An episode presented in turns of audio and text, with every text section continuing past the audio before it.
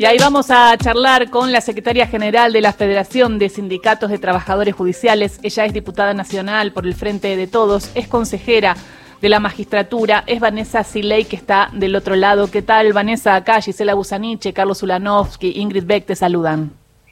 Hola, Gisela, Carlos, Ingrid y a, toda la audiencia de la radio. Bueno, preguntarte si pudiste participar ayer de la charla que dio la vicepresidenta y cuál es tu visión de sus palabras. Habló eh, por primera vez después de ser eh, condenada. Sí, la verdad que estuvimos ahí, estuvimos en, el polideportivo de Diego Armando Maradona de, de Avellaneda. Eh, en primer lugar, rescatar eh, la claridad para contar lo que, lo que vive la Argentina respecto a la democracia. Cuando, cuando refiere a, a, lo que está pasando en la, con la Corte Suprema de Justicia de la Nación, que legisla reviviendo leyes derogadas o suspendiendo leyes vigentes, eh, cuando no hay ni siquiera una causa eh, detrás, lo hace a través de acordadas, lo hace a través de medidas administrativas. Bueno, lo que acabamos de vivir en el Consejo de la Magistratura, que, que todavía, aún hoy, sigue sin, integrarse plenamente en su composición, porque la Corte se metió en cómo el Congreso de la Nación divide sus bloques para designar a los representantes. Eh, en cabeza de, de Rosati, desde abril de este año, que el Consejo de la Magistratura estaba paralizado, llegó a la presidencia del Consejo y no se pudo sancionar eh, ni seguir los procesos de investigación de, los jueces, ni tampoco votar las ternas para designar los jueces en los juzgados vacantes, que son muchísimos. De hecho, hay, hay varios jueces de familia que ya tienen unanimidad y todo y que podrían asumir, ¿no? Digo, eh, y están los puestos vacantes por esta inacción, ¿no? Que no del Consejo. Exactamente, muchas veces se piensa que este es un tema alejado de la, de la ciudadanía, que no, no afecta a los intereses cotidianos de, los argentinos y argentinas y sucede todo lo contrario. No solamente a través de los fallos, cuando te, permiten que la telefonía móvil aumente indiscriminadamente porque suspendieron el criterio de que sea servicio público esencial, eh, sino también a través de no nombrar a los jueces de, un fuero tan sensible como el civil, que eh, particularmente a las mujeres nos afecta mucho, es uno de los tribunales que más pateamos, las madres, las mujeres, para defensa de nuestros derechos, cuando se trata de patria potestad, cuando se trata de alimentos, cuando se trata de cuestiones muy sensibles a las relaciones de familia, muy sensibles a las cuestiones de género. Ese es el foro que está más en crisis en la justicia nacional el fuero civil. ¿Por qué? Porque tiene enormidad eh, de, jueces vacantes. Entonces es un juez atendiendo tres juzgados. Claro. Y hoy en el Consejo de la Magistratura, con la composición anterior, antes de que pase el fallo de la Corte, de que llegue Rosati como autodesignado presidente y demás, habíamos concluido 26 concursos para este para cubrir 26 vacantes, tanto de primera instancia como de Cámara del Fuero Civil. Y están ahí, están ahí, están ahí sin importarle a quién debe motorizar esto, que es la presidencia del cuerpo, porque Consejo de la Magistratura se motoriza como cualquier institución pública a través de, la conducción de su presidencia. Y, en esta situación de insatisfacción democrática, eh, tan perfectamente definida, porque no termina de ser, no termina, han metido mano en la Corte Suprema, primero Macri, para designar por decreto a dos jueces. Esa Corte de Néstor, para, para que esa Corte de Néstor que llevó adelante eh, a través de un plebiscito, que llevó adelante eh, la, eh, digamos, sacar esa mayoría automática del menemismo, ese desprestigio que tenía la justicia en su momento, se fue deformando con el tiempo, porque unos se jubilaron, otros fallecieron, otras fallecieron, al punto de que nos encontramos frente a una Corte Suprema eh, totalmente degradada, totalmente ilegítima, que eh, además está actuando de una manera violando la propia Constitución. Cuando vos decís, pará, la Corte Suprema no es el último garante de la Constitución en la Argentina, pues bien, es que más la está violando hoy día. Entonces, ¿por qué hay insatisfacción en la... El mismo de insatisfacción y por los engranajes del Estado, la división de poderes, el principio republicano y demás, terminan siendo violados por quienes los deben garantizar y termina la sociedad no creyendo en las reglas de la democracia. Diputada Siley, buen día. Ingrid Beck la saluda. ¿Cómo le va?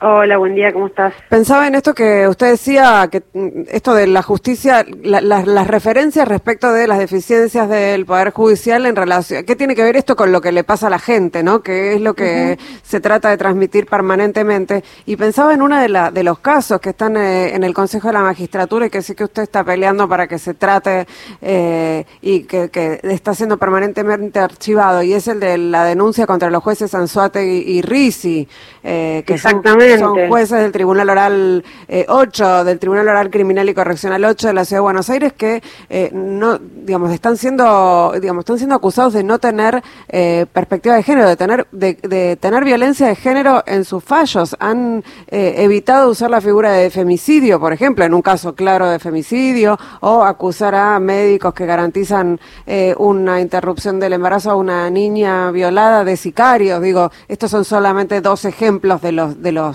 de las denuncias que tienen estos jueces. ¿En qué, en qué quedan? ¿En qué quedó esa causa, por ejemplo?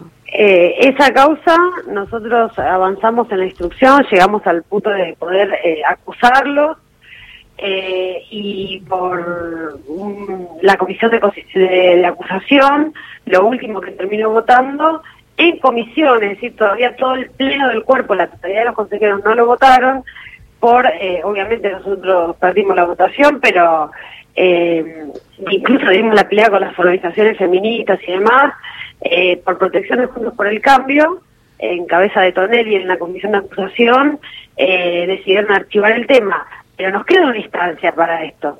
Esto está concluido. Mm. El tema, particularmente el tema que votaron en la desestimación de la denuncia fue el tema de una niña eh, violada durante muchos años por su hermano mayor a, quien se le procedió a realizar un aborto legal, legal, es decir, sancionado en, en, en nuestro país a principios del siglo XX, 1900, 1921, que existe la figura del aborto legal en caso de violación. Bueno, estos jueces, desconociendo el derecho, no, ya no estoy hablando de la IBE, estoy hablando de la ILE, eh, desconociendo el derecho, man, extrajeron testimonio y denunciaron a los médicos, a los defensores y demás. Bueno, hasta el propio defensor general de la Nación nos denunció a estos magistrados, hasta el propio fiscal actuante en esa causa los denunció a estos magistrados. Luego volvieron a hacer lo mismo con una causa que está sí paralizada absolutamente porque no se trató, no se abrió más la comisión de acusación por el tema de no haber aplicado el agravante de femicidio en un caso de, de, homicidio de una mujer en función de ser mujer. Claramente el código eh, establece el agravante de femicidio y estos jueces directamente lo desconocen. Además, fueron contra el fallo FAL, fueron contra el protocolo para atención en, hospitales. Y, de estos casos, como Anzote y Riz, estos dos jueces que, que bien vos nombrás, hay un montón en el Consejo de la Magistratura. Para acceso público, durante nuestra gestión anterior, hicimos un registro público que está colgado en la página del Consejo de la Magistratura, que ahí la gente puede ir, los periodistas y todos pueden eh, buscar de jueces denunciados por incumplimiento de normas en materia de perspectiva de género.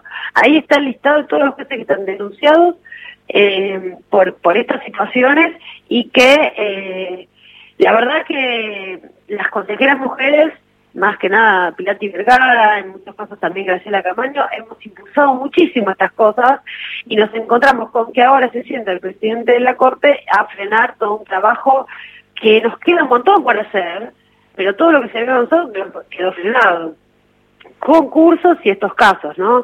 Esta es la situación que se vive eh, con el Poder Judicial. Mm. Después, ¿cómo vamos a recuperar la legitimidad del Poder Judicial? Si es la propia conducción la que lo está hundiendo, lo está hundiendo realmente. Eh, diputada Sila, y buen día. Eh, como secretaria general de los trabajadores judiciales, a mí me interesaba preguntarle si ellos tienen opinión formada eh, y, se manifiestan en relación a, actitudes de la Corte Suprema y en relación a personajes como Ercolini y todos aquellos que viajaron y recibieron dádivas en, un viaje reciente. Siempre. Nuestra organización sindical, tanto la federación, que abarca cinco provincias, cinco poderes judiciales de las provincias argentinas, porque también a veces una cosa es el Poder Judicial Federal y otra cosa son los poderes judiciales provinciales, pero tanto esta federación como el CITAJU de Nación y CITAJU Cava siempre nos, nos, pronunciamos en contra de esto porque somos los más conscientes y las más conscientes de que toda nuestra labor se ve eh, arruinada y empañada por quienes eh, cometen delitos en el ejercicio de sus funciones, como es el caso de los jueces federales que fueron al lado escondido. Eh, nuestra organización sindical insiste en la construcción de un poder judicial al servicio del pueblo porque es lo que se merece la democracia y es lo que sería realizar la función del servicio de justicia como corresponde para la gente. Eh, y hay muchos, hay muchos jueces y juezas eh, de bien en el Poder Judicial Federal. No, sin duda, eso nadie, eso nadie lo duda. De hecho, la última, la última elección para designar consejeros que votó del estamento de jueces, que son, votaron alrededor de 700 jueces, salió casi mitad y mitad entre la lista Bordeaux y la lista Celeste, por una diferencia de 50 votos, ganó la mm. lista Bordeaux. Mm. Y entonces eh, lo que necesitamos es que haya más voces pronunciándose, porque si no lo único que queda es eh, la voz y las acciones de quienes hoy conducen el Poder Judicial, que es un poder vertical y que es un poder que eh, se impulsa tanto administrativamente como jurisprudencia, como doctrina de la Corte, a través de la Corte Suprema, que es la última instancia de revisión. Pero fíjate vos que ya en el conflicto del Consejo de la Magistratura tenemos dos jueces de primera instancia del foro contencioso que han fallado para que se respete la división de poderes y el Congreso pueda dividir los bloques legislativos como quiera, acorde al reglamento del Congreso y acorde a la Constitución. En tanto en cuanto el Congreso no inflija la Constitución, nada tiene ahí que decir la Corte Suprema. Total, entonces ese eh, es la verdad es un riesgo para la democracia la situación que está contando eh, la diputada nacional Vanessa Siley. te agradecemos mucho.